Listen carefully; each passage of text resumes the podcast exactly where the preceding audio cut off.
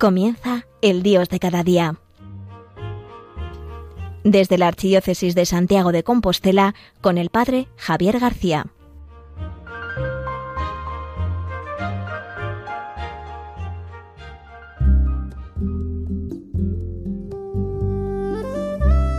Muy buenos días, queridos oyentes de Radio María. Un martes más en el Dios de cada día, el Padre Javier García desde Santiago de Compostela quien les habla y les saluda.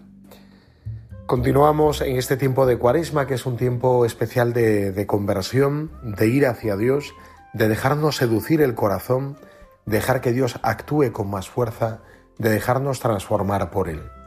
En este tiempo en el cual colaboramos con nuestras tesis, con nuestro ayuno, con nuestra limosna, con nuestra oración, para que Dios se vaya haciendo lugar en nosotros. Bueno, pues en este tiempo de cuaresma y en este martes, último del mes de marzo de 2022, me gustaría hablaros de un tema que, pues, que he visto iluminado por dos situaciones que he vivido a lo largo de estos días.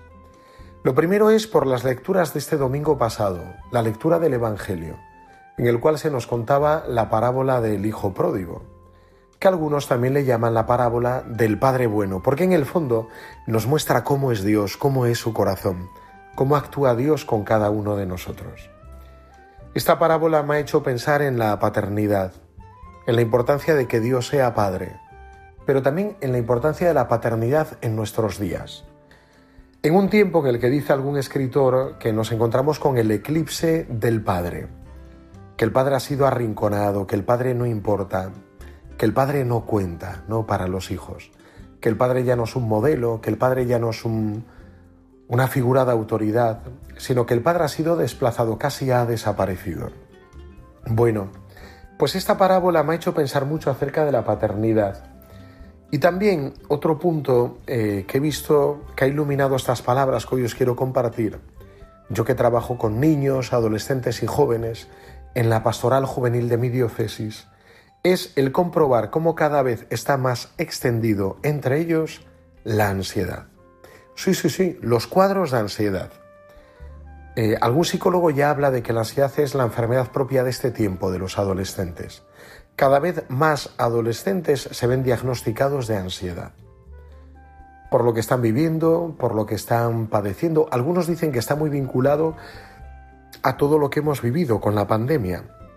El estar encerrados en casa, el perder dos años de su vida, el estar, mm, bueno, tanto tiempo en las nuevas tecnologías, en las redes sociales, todo eso les genera mucha ansiedad. Pero estoy convencido que también la figura paterna, el faltar esa fuerza del padre, también ha generado en ellos ansiedad. ¿Por qué me refiero a esto? Porque mm, cuando un padre eh, cumple su función en la vida de un hijo, vemos que eso un hijo genera cosas muy buenas. Un hijo crece con una gran autoafirmación, con una gran autoestima, pero también consciente de sus límites. Un hijo tiene referencias de responsabilidad, de decisión. La figura paterna provoca todo eso en, el hijo. Por eso creo que estos dos temas se hallan muy vinculados en nuestro tiempo. Tenemos hijos débiles, como dice muchas veces Monseñor Munilla, ¿no? Hijos débiles provocados por padres fuertes. ¿eh? Y esto es muy duro, porque no solamente padres fuertes, sino padres que ya no cuentan, padres que ya han desaparecido, la figura paterna que se ha visto eclipsada. La maternidad, las madres lo acaparan todo y los padres ya no cuentan. Bueno, pues este tema que me parece de suma importancia es el que os quiero relatar hoy para que podamos darle luz desde Dios y también comprenderlo. ¿Qué es lo que estamos viviendo en este tiempo? ¿Y qué es lo que nos dice la revelación ¿Qué es lo que nos dice Dios acerca de este tema, del tema de la paternidad? Lo primero, hay una cosa que solemos pensar, que es eh, que la figura paterna nos limita. ¿Por qué nos limita? Porque nos quita libertad. Pensamos que la figura paterna es aquella que pone reglas, pone normas, que nos va limitando y que de alguna manera nos limita también nuestra libertad, que no somos libres por culpa del Padre. Es más, Muchos filósofos, los que solemos llamar como los filósofos de la sospecha, Han matado a Dios, entre ellos Nietzsche, no sé si os acordáis, han matado a Dios, Dios ha muerto y el hombre vive, el superhombre, ¿no? Porque en el fondo piensan que Dios y la figura paterna nos limita. Y como Dios es Padre, Dios también nos limita, nos pone normas, nos pone reglas, nos pone leyes. Y esto nos impide ser totalmente libres. Cuando en realidad vemos que los límites tienen mucha importancia para nuestro crecimiento y para nuestra madurez. Un niño que crece sin límites es un niño que va a ser maleducado. Un niño que crece sin límites es un niño que va a tener muchísimas dificultades en su vida. Es más, los límites a un niño le generan seguridad. Cuando un padre o una madre ponen límites a sus hijos, eso genera que un hijo crezca con mucha salud física, mental, que pueda crecer, que tenga madurez, que adquiera madurez. Los límites vienen a ayudarnos a crecer y cuando no hay límites, ¿qué sucede? Pues que acabamos teniendo hijos dictadores, como dice el psicólogo Javier Urra, ¿no? esos pequeños dictadores. Porque al final cuando no pones límites a alguien, esa persona que no tiene límites no tiene tampoco seguridad. Los límites provocan que un hijo sepa lo que está bien y lo que está mal. El límite provoca que un hijo sepa lo que puede hacer y lo que no puede hacer. Los límites provocan que crezcan con salud. Eso provoca los límites. Los límites son algo bueno. Y por eso la figura paterna es esa que desde el inicio, desde que nacemos, provoca en nosotros límites. Por ejemplo, cuando un hijo nace, la figura paterna dice, esa mujer no es tuya, esa mujer es mía, es tu madre, pero es mi mujer. Y ya desde que nace inconscientemente el niño se da cuenta de esto, porque hay un hombre en la casa que le dice que esa mujer no es suya. Porque el niño intentará adueñarse de la madre. Las que sois madres os habéis dado cuenta, ¿no? El hijo te pide dormir contigo, estar contigo todo el día, prestarle su atención. Y la figura paterna es alguien que le dice que no, que esa mujer no es suya, que esa mujer no le pertenece, sino que esta mujer es mía. Esta es mi mujer, mi mujer. Y esto es muy importante, la importancia de los límites. Es más, si ahondamos en la escritura, veremos que desde el inicio, en el libro del Génesis, cuando Dios crea, hace todo y crea al hombre y a la mujer, lo primero que hace es ponerles límites. Y además de una forma muy bella, les dice, podéis comer absolutamente de todo, todos vuestro, creced, multiplicaos, dominadlo, adueñaos de todo, todo es vuestro, pero de ese árbol no podéis comer su fruto, del árbol del bien y del mal. Les da absolutamente todo, pero les pone un pequeño límite. Todo es vuestro, adueñaos de todo, pero de ese árbol no podéis comer. Les pone un límite. Y ese límite es un límite para que crezcan bien, que crezcan en salud, que tengan una relación sana, que lo dominan todo, pero hasta un límite, hasta un límite. Dios es Padre y nos limita porque nos ama, al igual que a ellos, Adán y Eva. ¿Qué es lo que intenta la serpiente? Lo que intenta la serpiente es engañarles. Si coméis de ese árbol seréis como Dios, seréis como Él.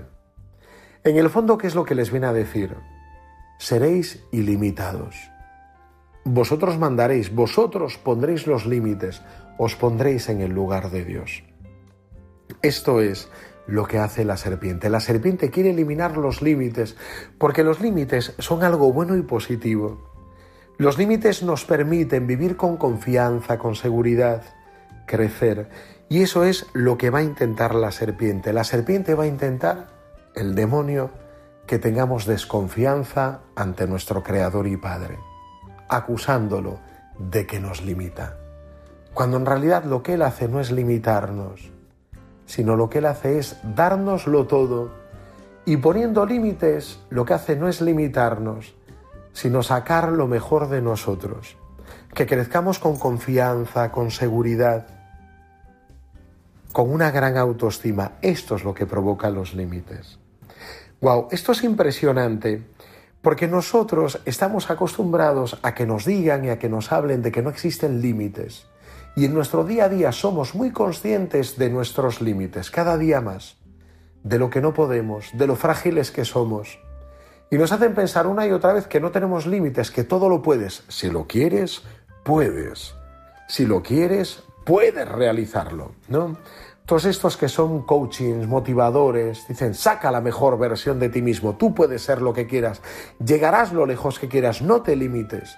Y sin embargo, una y otra vez vemos cómo sí que nos limitan las cosas. Si hay un padre que desde el inicio te habla de tus límites, tú crecerás sano. Pero si, hay un si no hay padre y si no hay límites, no crecemos sanos. Nos acabamos creyendo que lo podemos todo. Y es precioso ver, además, cómo Dios también tuvo, en este caso Jesús, tuvo un Padre en la tierra que le cuidó, que le enseñó los límites, que le enseñó lo que podía y lo que no podía, que le hizo capaz de ver hasta dónde llegaba. Eh, él que era Dios, sin embargo, tuvo un Padre que le mostró los límites humanos, que como Dios, Él estaba vinculado también a una humanidad que le limitaba. Pues vamos a escuchar ahora este canto, este himno de San José tan bonito, tan bonito. San José que fue padre, que nos enseña a descubrir la figura del padre en esta sociedad sin padre, que saca hijos débiles, hijos ansiosos, porque falta la figura del padre, Dios que es padre, y San José que también es padre que nos ayuda a descubrir su figura. Yo no sé si lo habéis visto, pero os invito, hay una película que está ahora mismo en los cines, Corazón de Padre, que es preciosa, que nos habla de San José, de su figura, de lo que significa. Os animo a todos los que podáis a que busquéis el cine en vuestra ciudad donde se está proyectando para que la vayáis a ver. Os hablará de esta paternidad y de la preciosidad que significa ser padre para San José. Escuchemos ahora este himno tan precioso a San José.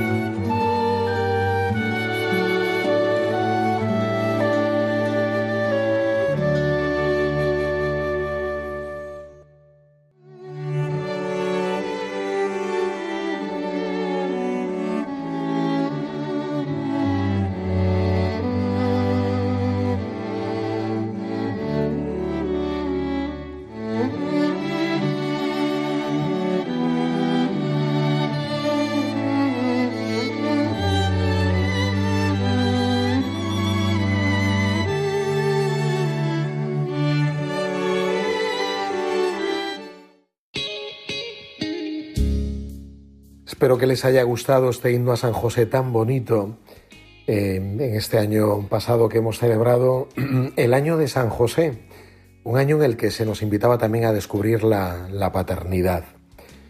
Pues como les decía, desde Santiago de Compostela, aquí el Padre Javier García retransmitiendo en el Dios de cada día. Y en este día en que la primera parte les he relatado acerca de la paternidad y la importancia de la figura del Padre para poner límites, porque esos límites son educativos y nos enseñan verdaderamente a ser libres y nos ayudan a crecer. Los límites nos ayudan mucho a crecer.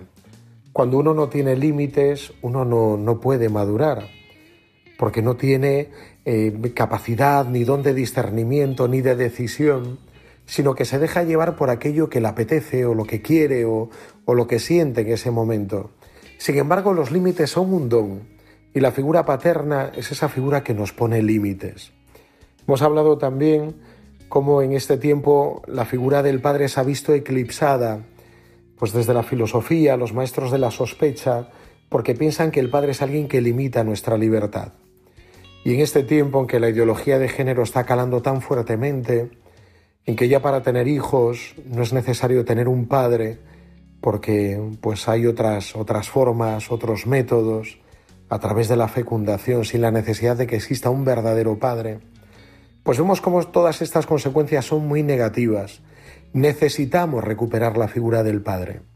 Necesitamos recuperar también en nuestra vivencia espiritual el saber que Dios es nuestro Padre y que nos ama y también este año que hemos tenido de San José nos haya ayudado a descubrir la paternidad de San José, que es patrón universal de la Iglesia, aquel que es Padre y que actúa como Padre, que fue de Jesús, pero también de toda la Iglesia, patrono de la Iglesia universal.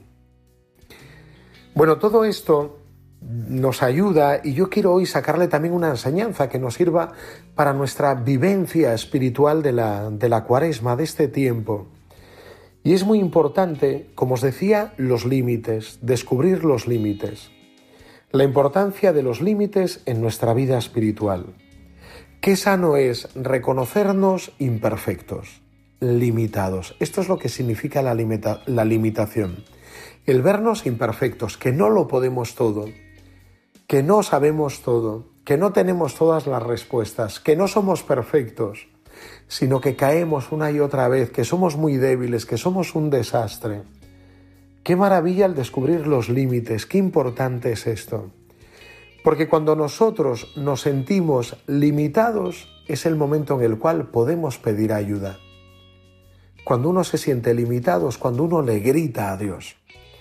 Es muy bonito ver cómo en el Evangelio todos los pasajes de curaciones nos, nos hablan de gritos desesperados de gente que le gritaba a Dios porque se sentía limitada por su ceguera, por su parálisis, por su sordera, por su mudez. Se sentían limitados. La limitación provocaba que le gritaran a Dios. A esos leprosos que les faltaba la salud, que le gritaron Jesús, hijo de David, compadécete de nosotros. O ese ciego de Jericó que a gritos le gritaba Jesús, hijo de David, compadécete de mí, cúrame. Los límites provocan que gritemos a Dios. Que sano es reconocerse limitado, reconocerse imperfecto, porque es un momento en el cual le podemos gritar a Dios. Qué necesitados estamos de gritarle a Dios, de gritarle. Qué importante es esto. ¿Cómo necesitamos gritarle? Mm, yo os invitaría a que hoy si, si te sientes imperfecto, limitado, pecador, débil, que no lo has hecho todo bien, grítale a Dios, grítale, pídele, grítale a Él. Qué maravilla, qué maravilloso es esto, tener un Dios al que le podemos gritar desde nuestra limitación. En la vida de la Iglesia hemos visto además cómo ha habido grandes maestros que nos han hablado de esto, del camino de los pequeños, como Santa Teresita, doctora de la Iglesia, maestra de tantas almas, que habla de la infancia espiritual, de lo que significa el sentirnos pequeños y pobres delante de Dios, que no podemos y que Dios lo puede todo. Y que no podemos, lo podemos decir después de haber vivido una experiencia de años de sentirnos limitados, que queremos ser santos aspirar a la santidad y nos caemos una y otra vez, que queremos practicar las virtudes, virtudes y que caemos una y otra vez, que intentamos hacer el bien y enseguida nos sale el mal, el odio, la división, enseguida nos sale. Qué bonito es sentirnos pequeños y pobres, qué bello es, es una preciosidad. Santa Teresita decía ella que para ella la práctica de las virtudes, a la que una y otra vez intentaba aspirar y que no podía, decía, he descubierto lo que hace Dios conmigo. Yo soy como ese niño pequeño que ni siquiera camina, que gatea y empieza a subir las escaleras de casa una tras otra. Y una y otra vez se cae, va hacia atrás, tiene que volver a empezar. Pero llega un momento que el Padre, desde lo alto de la escalera, se abaja y va en mi búsqueda y me sube en sus brazos y en sus brazos me lleva hasta la cima de las escaleras, hasta la cima de la virtud. Guau, qué confianza tenemos que tener en Dios para saber que ve nuestros pequeños esfuerzos, nuestra impotencia, y es Él mismo quien nos eleva, quien nos hace grandes, quien nos lleva a la cumbre. Nosotros que somos limitados, pequeños, tenemos que reconocernos así delante de Dios. Qué importante es esto, el reconocer nuestra pequeñez. Y qué malo es cuando buscamos solamente reconocer nuestra perfección y nos acercamos a Dios para decirle, Señor, qué bueno soy, qué santo soy, qué bien hago las cosas, como hace el fariseo de la parábola, y no como el publicano que se golpeaba el pecho y decías que no merezco nada, no tengo nada, te necesito, soy un pobre pecador que no merezco ni siquiera levantar los ojos al cielo. ¿Cuánto bien nos hace el camino de la infancia espiritual? Y nosotros que nos sentimos limitados, tenemos que pasar a formar parte de esta gran legión de almas pequeñas. Esta gran legión. Santa Teresita hablaba de una legión de almas pequeñas impresionante. Y legión porque no es un grupo de gente selecta, unos cuantos, sino que somos una legión de aquellos que nos sentimos necesitados, que queremos entrar en el camino de la infancia espiritual. Y quien quiere entrar en el camino de la infancia espiritual debe sobre todo confiar y abandonarse en Dios. Es muy bonito leer cómo la grande Santa Teresa la Magna, Santa Teresa de Ávila, Santa Teresa de Jesús, reformadora del Carmelo, cuando se convierte con 40 años ante un Cristo muy llagado, ella narra, dice, ya no confiaba en mí. En ese momento, 40 años tenía y llevaba más de 20 de vida religiosa, en la cual ni se entregaba a Dios, como dice ella, ni se entregaba a las almas. Dice, ya no confiaba en mí. Cuando uno no confía en sí mismo, uno tiene dos opciones. Caer en la desesperación y decir, ya nada puede cambiar, ya nada puede suceder, ya ni Dios me puede cambiar. O tiene una segunda opción que es ponerse en manos de Dios, entrar en ese camino de confianza y abandono. Decir, Señor, yo no puedo, pero tú sí que puedes. Yo no soy capaz, pero tú eres capaz. Yo no puedo cambiar nada, pero tú lo puedes cambiar todo. Este es el camino de la confianza y del abandono, por donde uno debe entrar. Por ahí tenemos que entrar. La cuaresma es un tiempo propicio para descubrir nuestros límites. Descubrir además con el ayuno, descubrir que pasamos hambre, que tenemos hambre, que no podemos pasar sin comer, que el hambre nos desordena.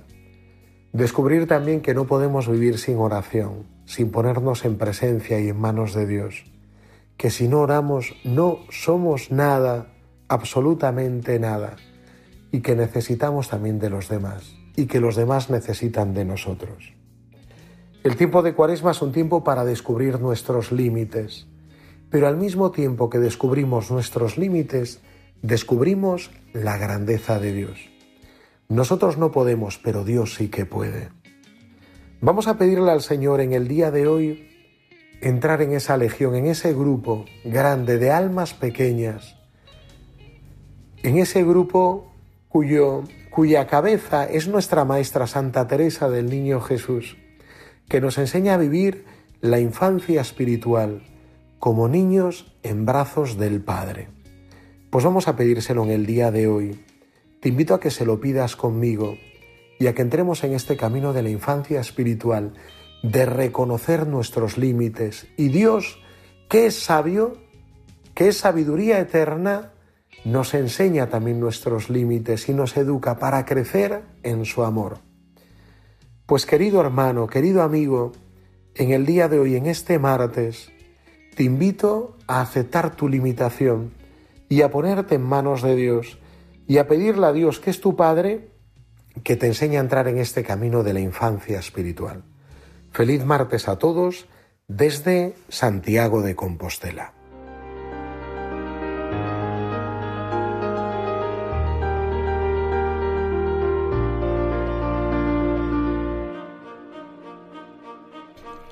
Han escuchado El Dios de cada día desde la Archidiócesis de Santiago de Compostela con el Padre Javier García.